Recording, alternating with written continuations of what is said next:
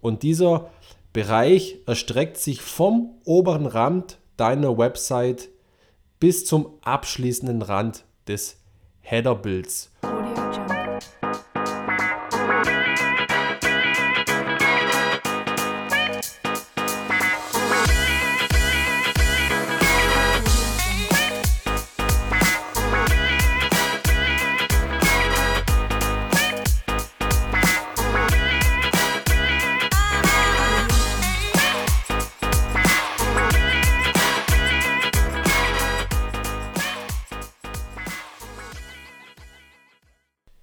Ja, lieber Kunde, da erstellen wir dir eine tolle Website mit einem tollen Header-Bereich. Wir packen richtig tolle Inhalte in den Body und auch den Futter, den werden wir richtig informativ gestalten. Eventuell packen wir noch einen Slider dazu und eventuell auch noch eine Sidebar. Wenn du dir jetzt fragst, was spricht der Kaiser dort, dann geht es dir wie vielen, vielen anderen da draußen auch. Man selber neigt oft dazu, gegenüber den Kunden im Fachjargon zu sprechen und Begriffe um die Ohren zu werfen, von denen der Kunde einfach schlichtweg noch nichts gehört hat. Und diese Podcast-Episode behandelt den klassischen Aufbau einer Website. Es geht um die Begriffe Header, Body, Footer und Co. Alles, was du wissen musst. Und damit ganz herzlich willkommen zum Erfolg im Web Podcast, deinem Podcast rund um die Themen, richtig, WordPress, Websites und digitales Marketing für Beginner. Und egal, ob du Websites für Kunden erstellst oder dir deine eigene Website erstellen möchtest, dieser Tech-Jargon, der oftmals gerade in dieser Branche herrscht, sorgt oftmals für Verwirrung bei deinem Gegenüber oder auch bei dir selber. Und darum habe ich diese Podcast-Folge aufgenommen, um hier einfach für mehr Klarheit zu sorgen. Ich will auch gar nicht lang um den heißen Brei rumreden. Lass uns direkt einsteigen und schauen, wie eine klassische Website aufgebaut ist. Und wir fangen von ganz oben an und arbeiten uns nach ganz unten. Und ganz oben fangen wir an mit dem sogenannten Kopfbereich, der auch gern mal Header oder Header-Bereich bezeichnet wird. Und dieser Bereich erstreckt sich vom oberen Rand deiner Website bis zum abschließenden Rand des Header-Builds oder bis unterhalb der Hauptnavigation, je nachdem, wo diese eben positioniert ist. Und typische Elemente in einem Header-Bereich, in einem Kopfbereich sind natürlich das Logo. Ja, das Logo wird oftmals links oben positioniert, aber auch gerne mal in der Mitte und sollte natürlich, das sind natürlich absolute Basics, immer mit der Startseite entsprechend verlinkt sein. So finden deine Besucher einfach immer wieder zurück. Das Ganze hat sich einfach schon mittlerweile ja, etabliert. Und was sich natürlich auch immer im Header-Bereich befindet, ist die Hauptnavigation oder auch die Menüleiste. Ja, die befindet sich in der Regel oberhalb oder unterhalb des Header-Bilds. Und hier ist es natürlich immer ganz wichtig, sinnvolle und leicht verständliche Begriffe für die Navigationspunkte zu wählen.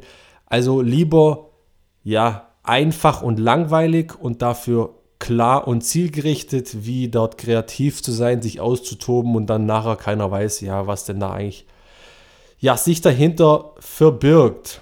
Also da lieber auf leicht und verständlich setzen, übersichtlich, intuitiv Empfehlung von meiner Seite wirklich nicht mehr wie 5, 6 Navigationspunkte einbauen. Dann lieber noch im sogenannten Futterbereich auslagern. Da kommen wir noch gleich dazu. Es gibt dann auch immer mal wieder, sieht man immer mal wieder auf Websites auch eine sogenannte Top-Bar oder auch ein Top-Menü oder Top-Navigation.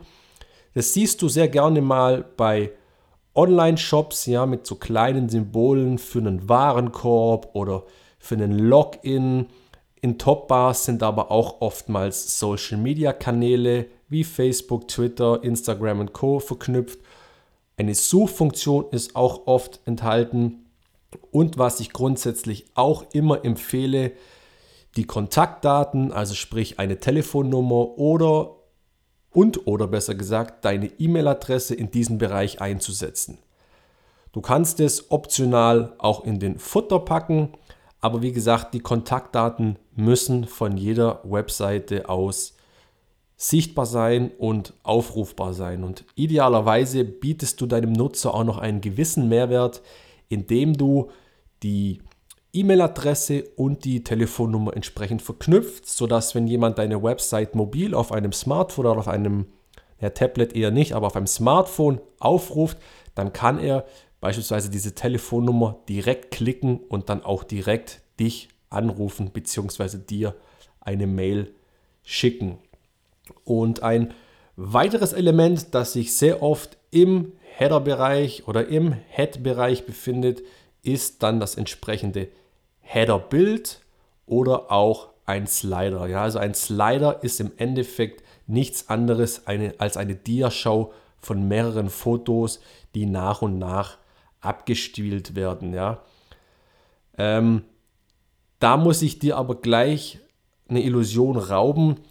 Ich bin überhaupt kein Freund von Slidern, weil Slider nicht unbedingt nur eine Website langsamer machen können, aber es ist auch so, es ist einfach zu viel Informationen, zu verwirrend, wenn ein User auf eine, eine Website kommt und da läuft ein Slider äh, äh ab, dann ist es so, der User schaut sich nicht drei, vier, fünf Slides an und nimmt sich da die Zeit. Die Leute haben keine Zeit. Ähm, wenn du da zig Slides mit zig Informationen reinpackst, dann ist das einfach viel zu viel und lenkt ab und ah, nein, also du merkst es schon, ich bin überhaupt kein Freund von Slidern. Du kannst gerne ein Header-Bild einbinden, das dein Produkt, deine Dienstleistung unterstützt aber Slider bin ich selber kein Freund davon. Gut, dann kommen wir jetzt top-down weiter zum nächsten Punkt und das ist der sogenannte Body. Zum Body selber gibt es eigentlich gar nichts viel zu sagen. Der Body ist im Endeffekt der eigentliche Inhalt deiner Webseite. Ja, sprich die Bilder, die Texte entsprechend strukturiert, entsprechend angeordnet und so weiter und so fort, Überschriften, Absätze. Also der gesamte Inhalt, der spielt sich in deinem Body ab. Ja, also auf die Website bezogen natürlich. Und in dem Zusammenhang gibt es auch öfters mal sogenannte Sidebars. Ja, das sind beliebte Mittel, die gerne in Blogs auch eingesetzt werden. Ja, in Sidebars kannst du dann beispielsweise verschiedenste Kategorien in einem Blog auswählen. Ja, wenn dieser Blog verschiedenste Themen behandelt, kannst du dort in die entsprechenden Kategorien direkt hinein hüpfen. Es gibt oft ja, Verlinkungen zu den beliebtesten Artikeln. Es gibt vielleicht auch mal äh, eine Newsletter-Registrierung, Werbung. All das sind Elemente, die gerne in so eine Sidebar gepackt werden und wie gesagt meist in der Regel in einem Blog zum Einsatz kommen. Und wenn wir dann weitergehen nach unten Richtung Fußzeile, dann sind wir, wie ich es gerade eben schon gesagt habe, im sogenannten Futterbereich oder auch Futtermenü, der sich meist farblich ein wenig vom Rest abhebt.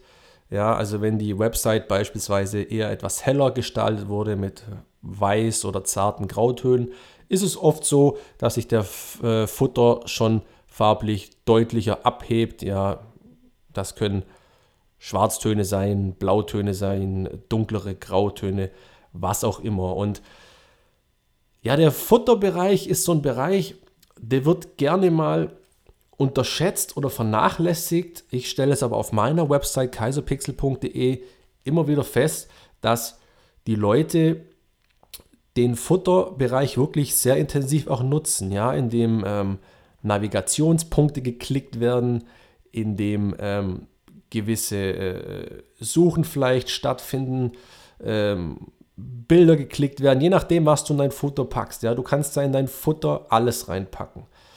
Du kannst ähm, Verlinkungen zu einzelnen Unterseiten reinpacken. Du kannst Social Media äh, Verknüpfungen einbinden. Ja, du kannst vielleicht Vertrauens ähm, Siegel, Trust-Siegel, Trust-Symbole, Zertifikate, Logos etc. einbinden. Du kannst weiß nicht, habe ich schon gesagt, Blogartikel äh, miteinander verknüpfen in diesem Futterbereich. Du kannst neueste Podcast-Folgen einbinden, so wie ich es beispielsweise mache. Du kannst nochmal ganz kompakt zwei, drei Sätze schreiben, ähm, um was es hier eigentlich geht. Ja, du kannst Newsletter äh, dort einbinden. Du kannst, ähm, auch wenn du einen Shop betreibst, ja, Zahlungsmodalitäten einbinden und so weiter. Was aber eigentlich immer in den Futter gehört, ist eine Verlinkung zum Impressum und der Datenschutzerklärung. Das ist gesetzlich vorgeschrieben, nicht erst seit der DSGVO.